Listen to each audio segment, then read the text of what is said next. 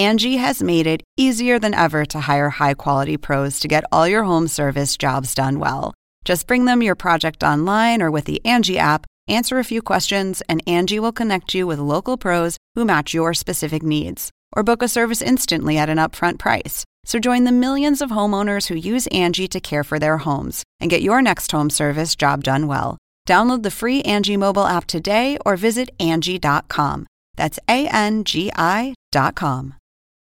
Oppenheimer presenta. Llega a usted por cortesía de Banco Falabella. Hablamos mirándote a los ojos.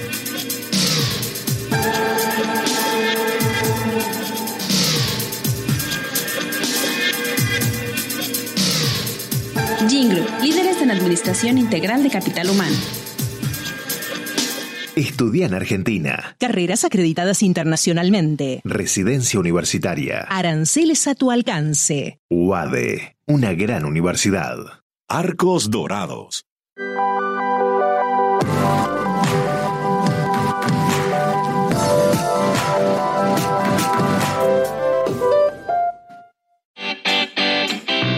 Ingresa en lacaja.com.ar, asegura tu auto y llévate un 15% de descuento por medio año. La caja, así de simple. ¿Sabías que según un estudio de la Universidad de Oxford, casi la mitad de los trabajos actuales podrían dejar de existir en 10 años? La inteligencia artificial llegó para quedarse. ¿Cómo te va a afectar la automatización? ¿Cuáles son los trabajos del futuro? Andrés Oppenheimer te lo cuenta en su nuevo libro, Sálvese quien pueda. Y no te quedes atrás. Encuéntralo en librerías.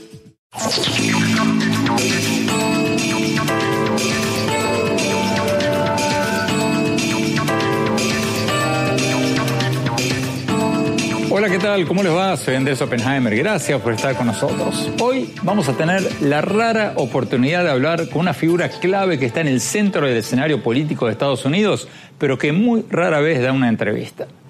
Me refiero al director, o como se dice en Estados Unidos, el editor ejecutivo del Washington Post, Marty Barron. El presidente Trump acusa al Washington Post, al New York Times, a la CNN y a varios otros medios de ser supuestamente los enemigos del pueblo.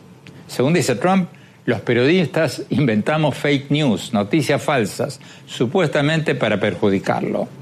Y en numerosas ocasiones ha denunciado a estos y otros medios y a sus periodistas por su nombre, diciendo que somos sus opositores políticos y que queremos tumbarlo mediante supuestas cacerías de brujas. Los periodistas, por otro lado, sostenemos que es nuestra obligación reportar los hechos como son y cuando un presidente miente, bueno, decirlo con todas las letras. ¿Quién está ganando esta batalla? Trump tiene el megáfono de la presidencia de la Casa Blanca desde donde acusa a los periodistas casi todos los días. Pero los responsables de los grandes medios de comunicación raramente salen a contestarle. Prefieren que sus reportajes y sus fotografías y sus videos hablen por sí solos. Y según el Washington Post, que lleva un conteo diario de las afirmaciones no sustentadas de Trump, el presidente ya lleva más de 13.000 afirmaciones falsas o infundadas desde que asumió el poder. Escucharon bien, más de 13.000. Hoy le vamos a preguntar sobre todo esto y mucho más al director del diario Washington Post, que este es un personaje legendario. Saltó a la fama cuando la película Spotlight, conocida en español como En Primera Plana, ganó el Oscar a la mejor película en el 2016. Su personaje central era precisamente Marty Baron. Estaba basado en la figura de Marty Baron cuando era periodista del Boston Globe y cuenta la historia de la investigación que dirigió en ese periódico sobre los abusos sexuales de los sacerdotes católicos en las iglesias de Boston. Aunque antes del Boston Globe, Marty Baron había sido el director del Miami Herald, donde tuve el privilegio de trabajar con él, para él, durante varios años. Vamos a preguntarle sobre Trump, sobre la independencia de los medios en la era de los populismos, sobre el auge de las noticias falsas, sobre las redes sociales y varios otros temas. Y más tarde en el programa vamos a cambiar de tema. Vamos a hablar con uno de los más grandes artistas plásticos mexicanos, Sergio Hernández. Son obras de gran formato sobre el tema, eh, es el tema que nos preocupa a muchos artistas, que es esta destrucción de la naturaleza en el mundo y este salvajismo de explotación en todas las selvas y en todo lo el agua, ¿no? Entonces eh, he tomado como tema la selva y principalmente es el tema de caminando por la selva. Sergio Hernández abrirá su muestra más grande en Estados Unidos el 22 de noviembre en la Galería Durban Cenini de Miami, con más de 23 obras, muchas de ellas monumentales. Le vamos a preguntar sobre esta muestra y qué quiere transmitir con las selvas y las criaturas fantásticas que son el motivo de muchas de sus obras. Bueno, vamos directamente a la entrevista con el director, con el director ejecutivo, editor ejecutivo del Washington Post, Marty Barron. Veamos.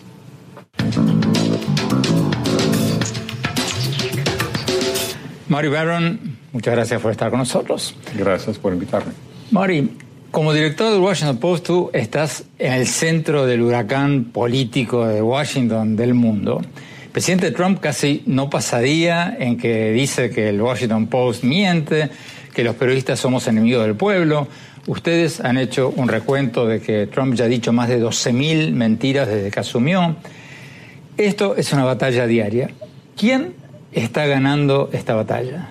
Bueno, para nosotros no es una batalla, no, es, no hay una competencia entre el presidente y el, el periódico del Washington Post. Uh, el primer día después de su toma, de posesión, uh, el presidente fue a la agencia de, la CIA uh, y él les dijo a los agentes que él estaba en, en guerra con los medios. Pero nosotros no estamos en guerra con él, estamos en el trabajo, estamos haciendo el, el trabajo uh, que necesitamos hacer bajo la primera enmienda de la Constitución. Y el, el, la misión del periodismo es hacer rendir uh, cuentas a los políticos, a los funcionarios gubernamentales, a las personas poderosas, a las instituciones poderosas. Y, no es un concurso de popularidad. Bueno, pero mucha gente que lo escucha él, cuando nosotros los periodistas le decimos, el presidente miente, ¿eh? el Washington Post dice 12.000 veces desde que asumió más, aumenta en la cuenta todos los días, mucha gente que lo sigue dice, bueno, todos los presidentes mienten, esto no es nada nuevo, acá eso no es importante. ¿Qué dices tú a esa aseveración? ¿Qué dices tú sobre la gente que dice, bueno, este no es diferente? Mienten todos. Bueno, es diferente, porque había presidentes en el pasado que mentían, obviamente, ah, que pronunciaban ah, falsedades de vez en cuando. Ah, pero es, no, no habíamos visto un presidente como el presidente Trump, porque cada día él, pronuncia falsedades, él menciona teorías de conspiración, él, miente durante sus mítines, durante sus ruedas de prensa, durante sus entrevistas con los reporteros, cada día, todos los días, todos los meses, y entonces él, él no hay ninguna comparación entre él y los presidentes del pasado. ¿Cuáles son las mentiras más impresionantes que recuerdas? Bueno, él, él, ha pronunciado varias mentiras sobre la investigación de, sobre Rusia y, porque, por ejemplo, él tuvo que confesar algunas mentiras sobre la reunión con su hijo. Él, él dijo que no había escrito uh, la declaración de su hijo. Después de que se reunió en la Torre Trump con los emisarios sí, rusos. Sí, tuvo que confesar que había escrito la declaración uh, a nombre de su hijo. Sí. ¿Cómo llegaron ustedes a esa cifra de 12.000 mentiras? ¿Ustedes tienen una persona o un grupo de personas que se dedican a poner una crucecita a cada mentira? ¿Cómo, ¿Cómo, funciona eso? Casi.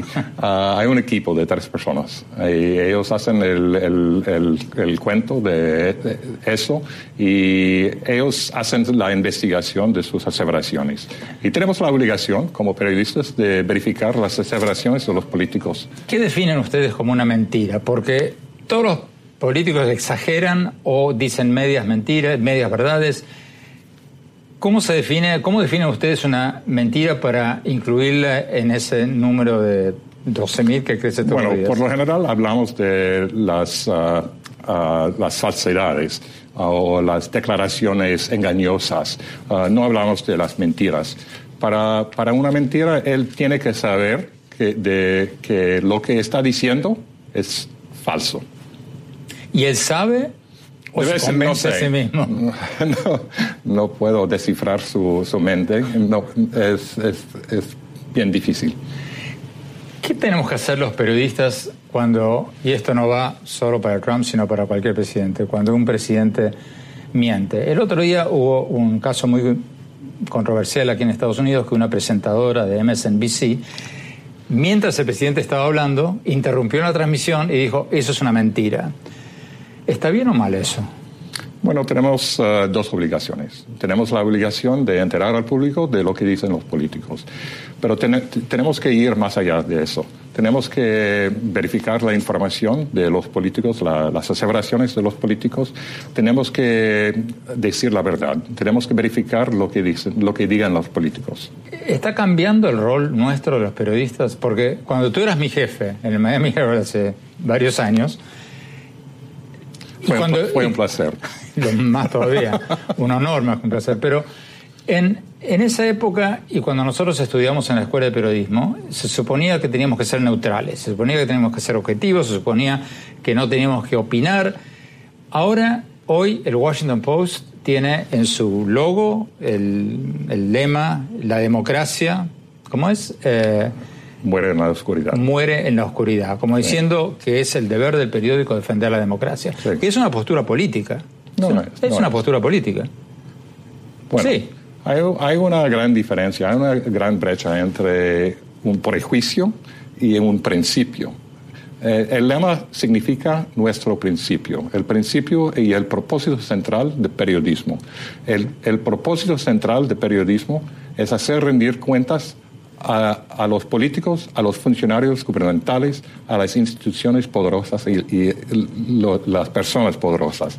Es una misión y tenemos que cumplir esa misión. Pero, Mario, cuando un presidente miente, cuando el presidente Trump decía antes de ser presidente que el presidente Obama nació en Kenia, ¿qué es lo que tenemos que hacer los periodistas? Reportar, el presidente Trump dice que Obama nació en Kenia, eh, y después buscar un político opositor que diga no, no es cierto, no, se, no nació en Kenia y darle no, el mismo no, espacio. No, no, cl claro. De deberíamos decir que él está repitiendo una mentira sobre el historial de, el, el historial de, de, Barack Obama. O sea, tenemos que ser veraces, no necesariamente neutrales. Verdad, verdad, sí. Sí, tenemos que, tenemos que decir la verdad, tenemos que encontrar la verdad.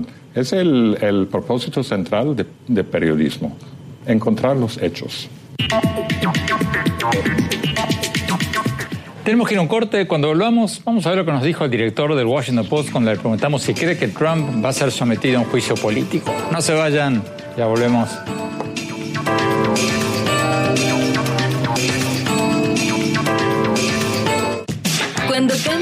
CMR puntos, cambias de aire, de aroma, de estilo.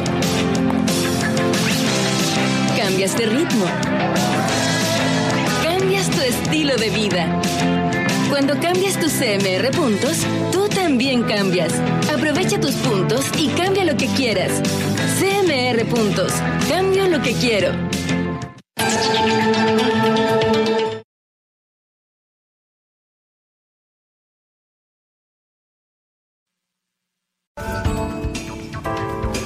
Gracias por seguir con nosotros. Estamos conversando con una de las figuras claves del escenario político de Washington, un hombre que rara vez da entrevistas, el director o editor ejecutivo, como se dice en Estados Unidos, del Washington Post, Marty Barron. Sigamos viendo la entrevista.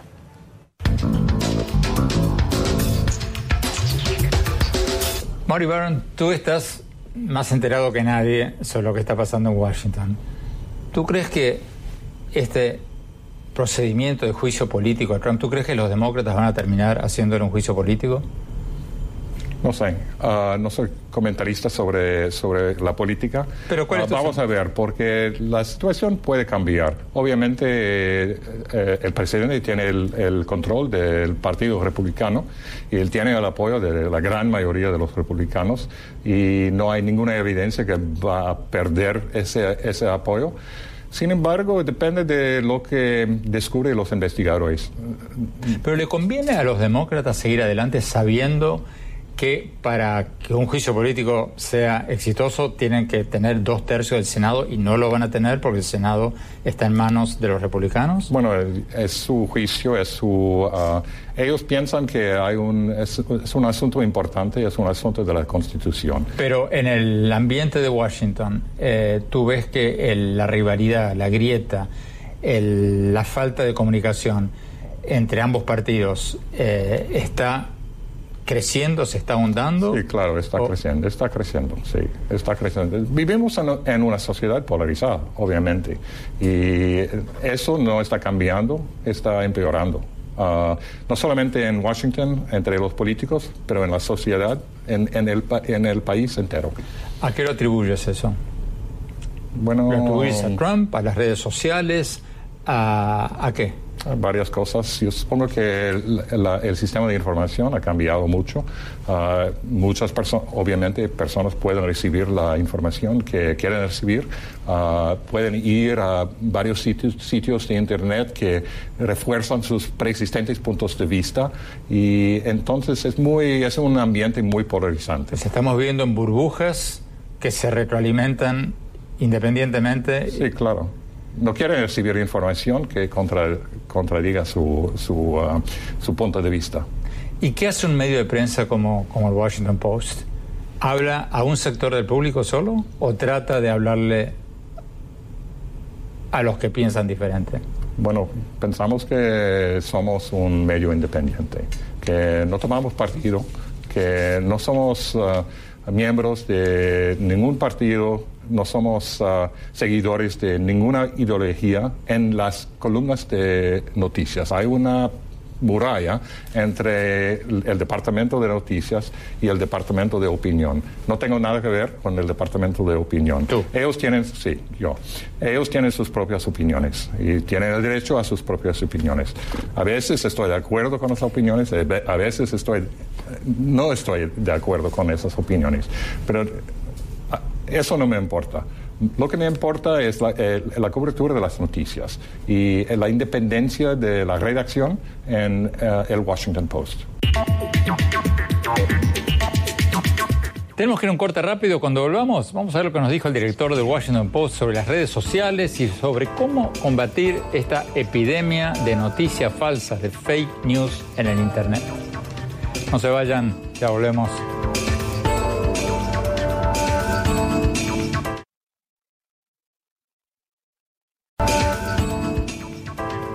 Gracias por seguir con nosotros. Estamos conversando con una de las figuras claves del escenario político de Washington, un hombre que rara vez da entrevistas, el director o editor ejecutivo, como se dice en Estados Unidos, del Washington Post, Marty Barron. Sigamos viendo la entrevista.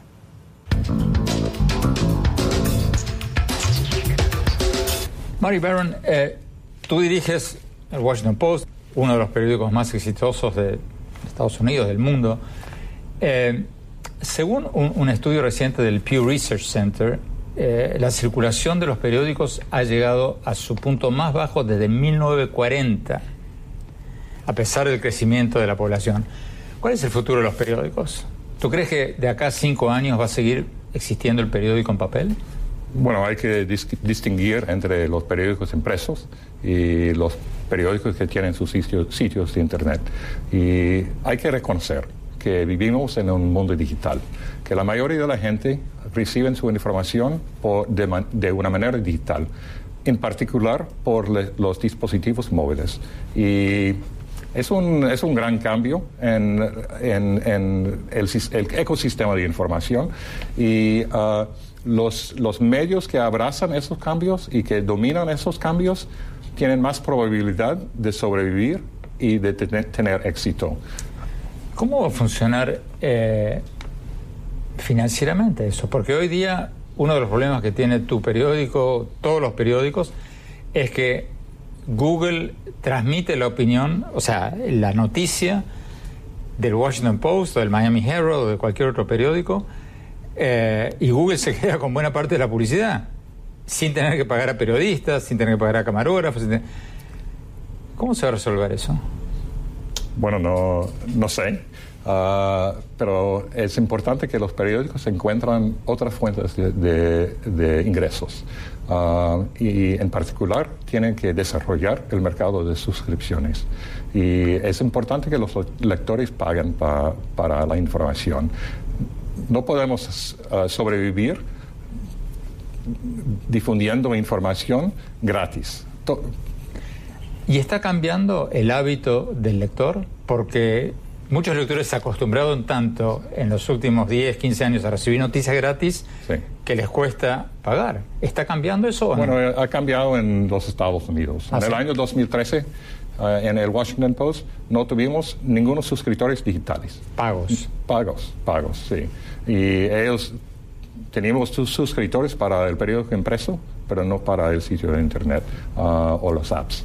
Y ahora tenemos más de 1.500.000. Eh, anunciamos que habíamos alcanzado ese nivel al fin, fin del año pasado y hemos visto un crecimiento desde esa fecha. Pero el periódico en papel todavía genera más dinero que... Eso está cambiando también. ¿Sí? Sí, está cambiando, sí. Y hemos visto un crecimiento en el mercado de suscripciones digitales en los Estados Unidos. Y hay evidencia que hay un mercado para suscripciones digitales en otros países también. Hemos visto un crecimiento de, de suscripciones digitales en Argentina, en Brasil. Y, pero es un reto, es un, es un reto. No, no quiero decir que es algo fácil, es algo difícil. Ustedes en el Washington Post están empezando a entrar en el mercado de América Latina, ¿verdad? Sí. ¿Qué están haciendo? sí, un poquito, sí. ¿Qué están haciendo? Bueno, anunciamos que íbamos a lanzar una iniciativa ah, para una sección digital ah, con opiniones de América Latina, de escritores latinoamericanos. Y empezamos, uh, iniciamos ese, ese sitio hace un mes y en, el mes de noviembre, espero, vamos a lanzar un, un podcast también, dos veces por semana, en español. Tenemos que ir a un corte. Cuando volvamos, seguimos hablando con el director del Washington Post. Y después vamos a hablar con el gran artista mexicano Sergio Hernández. No se vayan, ya volvemos.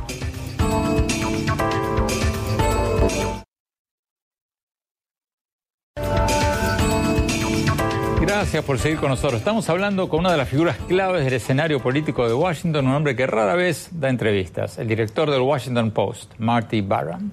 Sigamos viendo la entrevista.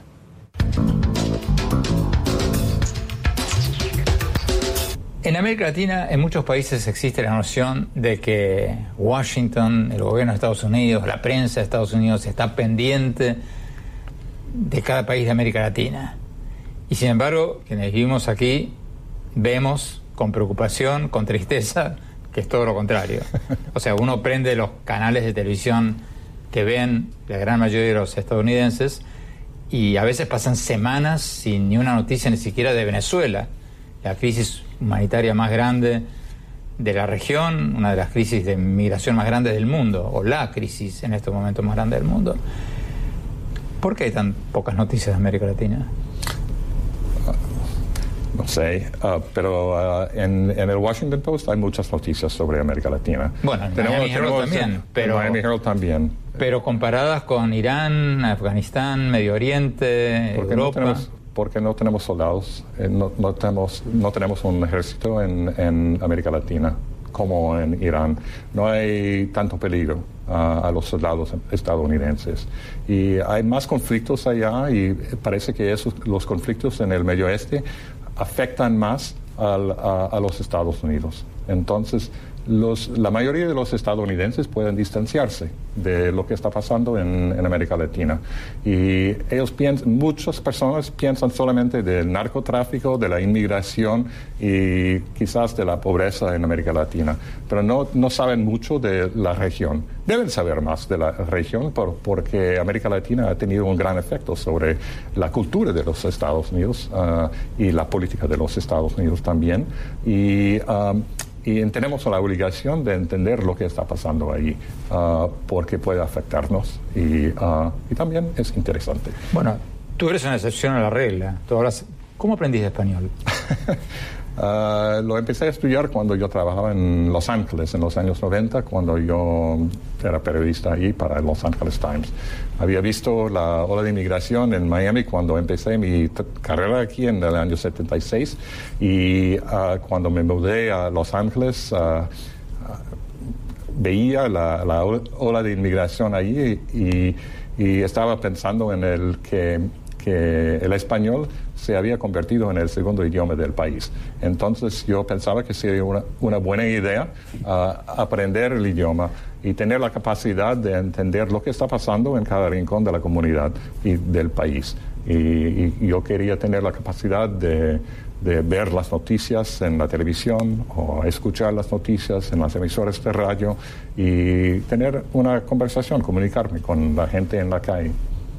¿Cómo ves la prensa en América Latina comparada con la de Estados Unidos?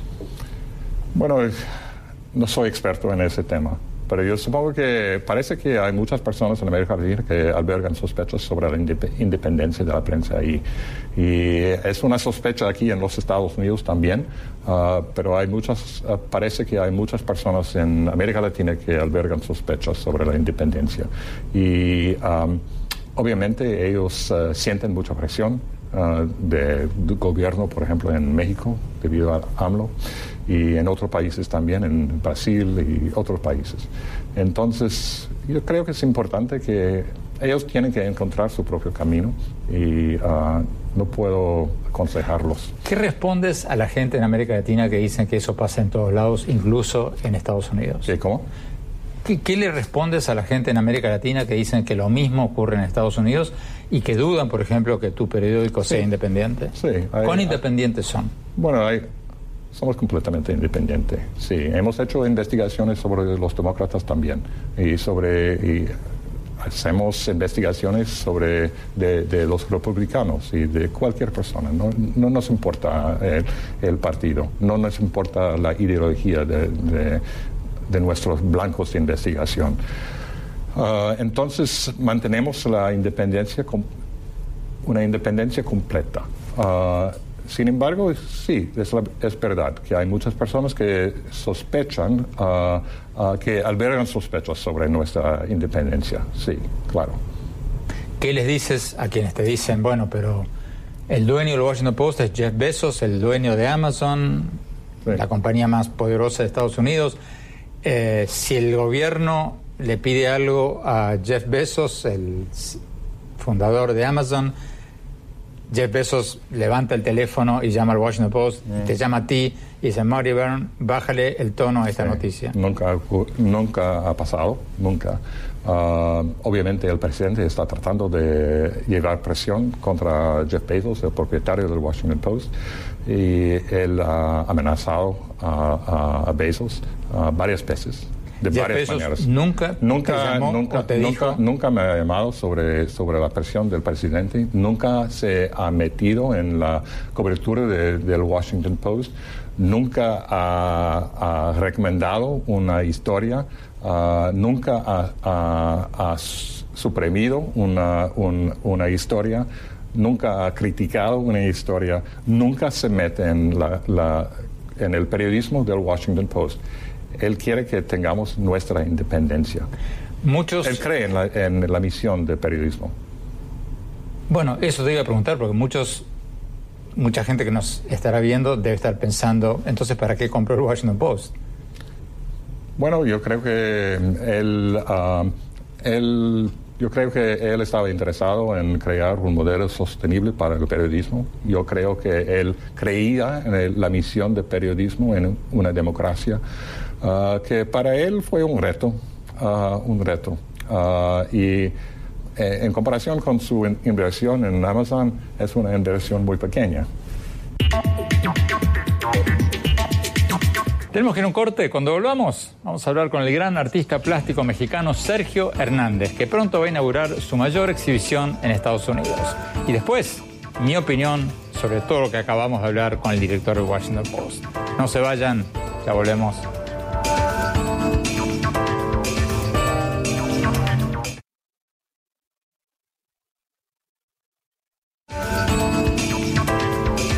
Gracias por seguir con nosotros. Sergio Hernández es uno de los artistas plásticos más conocidos de México.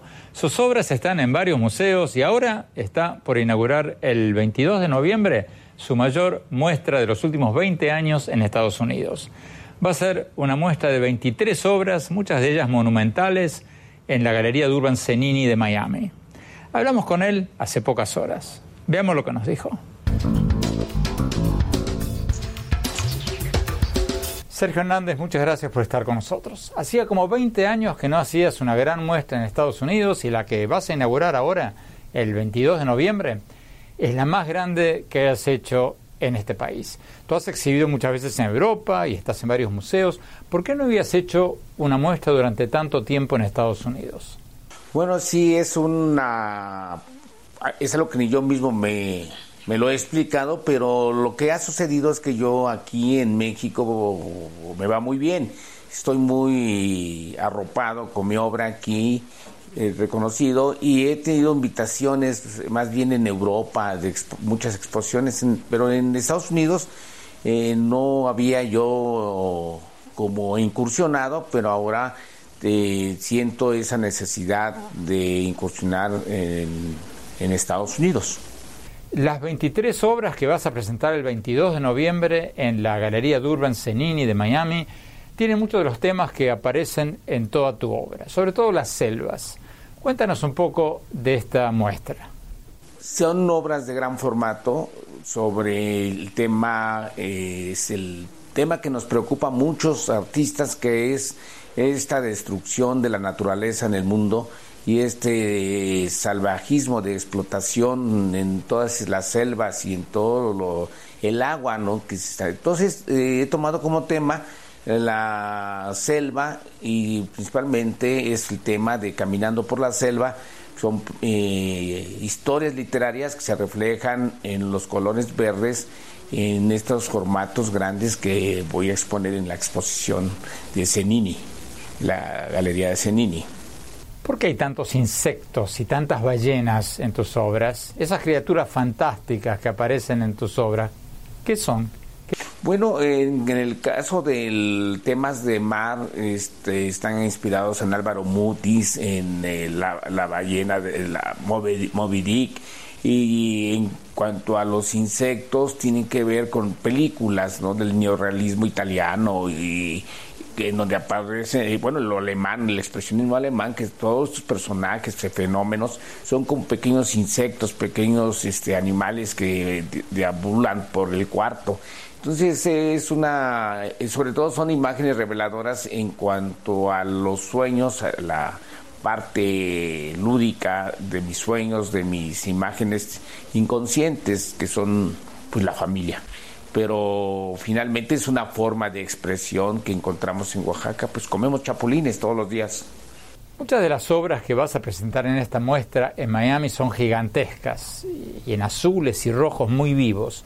Antes solías pintar más en tonos marrones y negros, más lúgubres.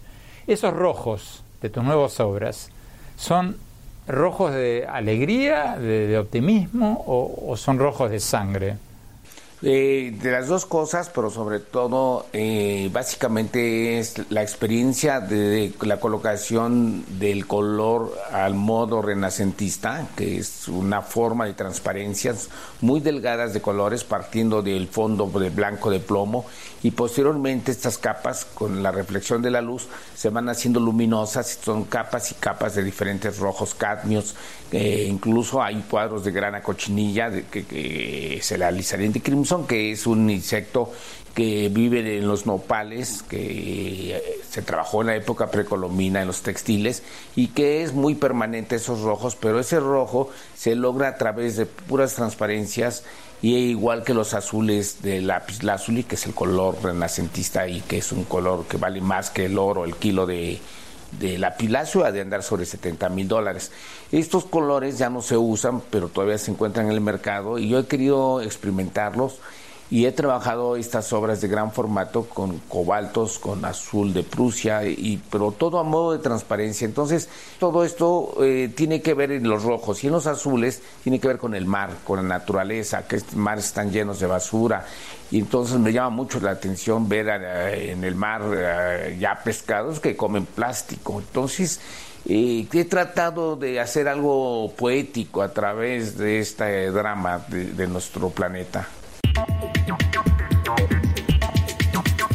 Tenemos que ir a un corte. Cuando volvamos, mi opinión sobre lo que nos dijo el director del Washington Post, Marty Baron, en el programa de hoy.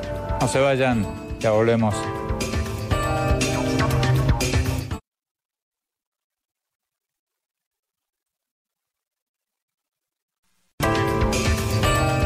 Muchas gracias por seguir con nosotros. Mi opinión sobre lo que nos dijo hoy en la entrevista que le hicimos a Marty Barron, el director editor ejecutivo, como se dice en Estados Unidos, del diario Washington Post. Es un hombre que está en el centro del escenario político de Estados Unidos, del mundo, pero que rara vez da entrevistas.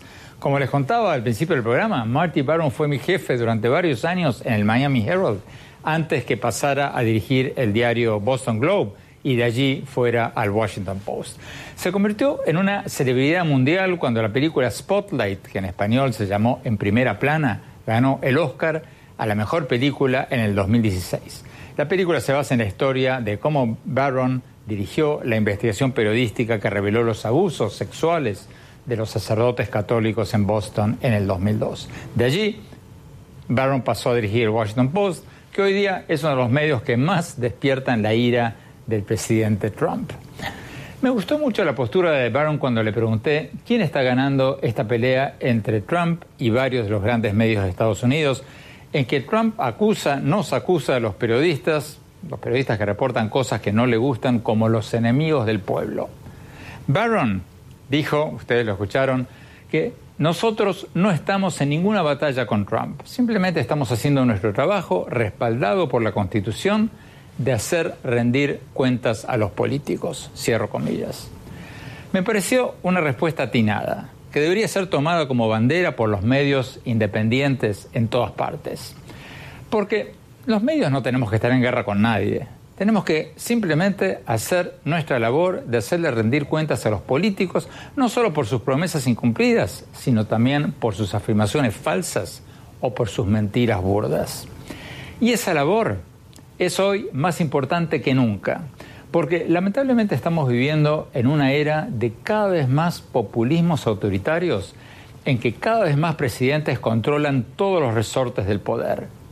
Y si no hay una prensa independiente, desaparecen los controles, desaparecen los pesos y contrapesos y florece la corrupción y los abusos de poder de todo tipo. Entonces, a mí me parece excelente que los medios independientes cotejen las afirmaciones de los presidentes, de los políticos en general, con la realidad.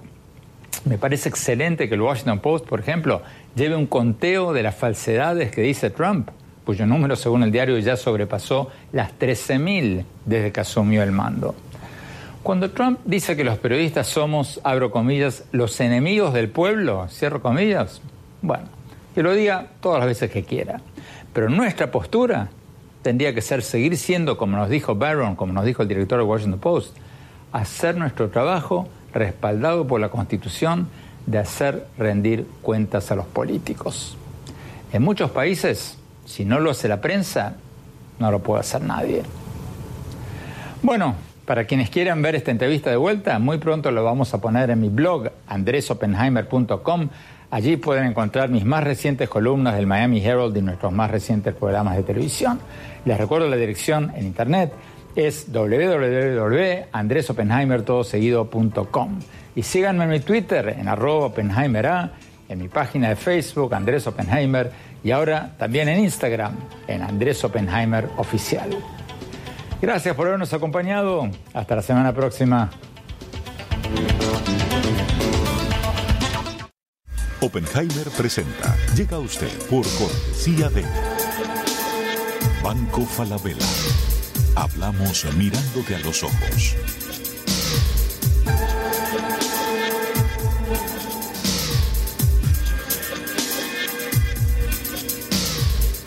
Jingle, líderes en Administración Integral de Capital Humano.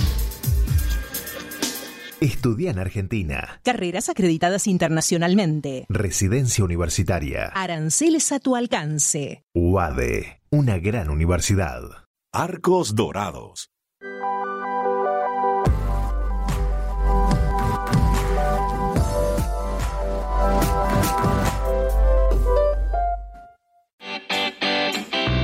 Ingresa en lacaja.com.ar, asegura tu auto y llévate un 15% de descuento por medio año. La caja, así de simple. ¿Sabías que según un estudio de la Universidad de Oxford, casi la mitad de los trabajos actuales podrían dejar de existir en 10 años? La inteligencia artificial llegó para quedarse. ¿Cómo te va a afectar la automatización? ¿Cuáles son los trabajos del futuro? Andrés Oppenheimer te lo cuenta en su nuevo libro, Sálvese quien pueda. Y no te quedes atrás. Encuéntralo en librerías.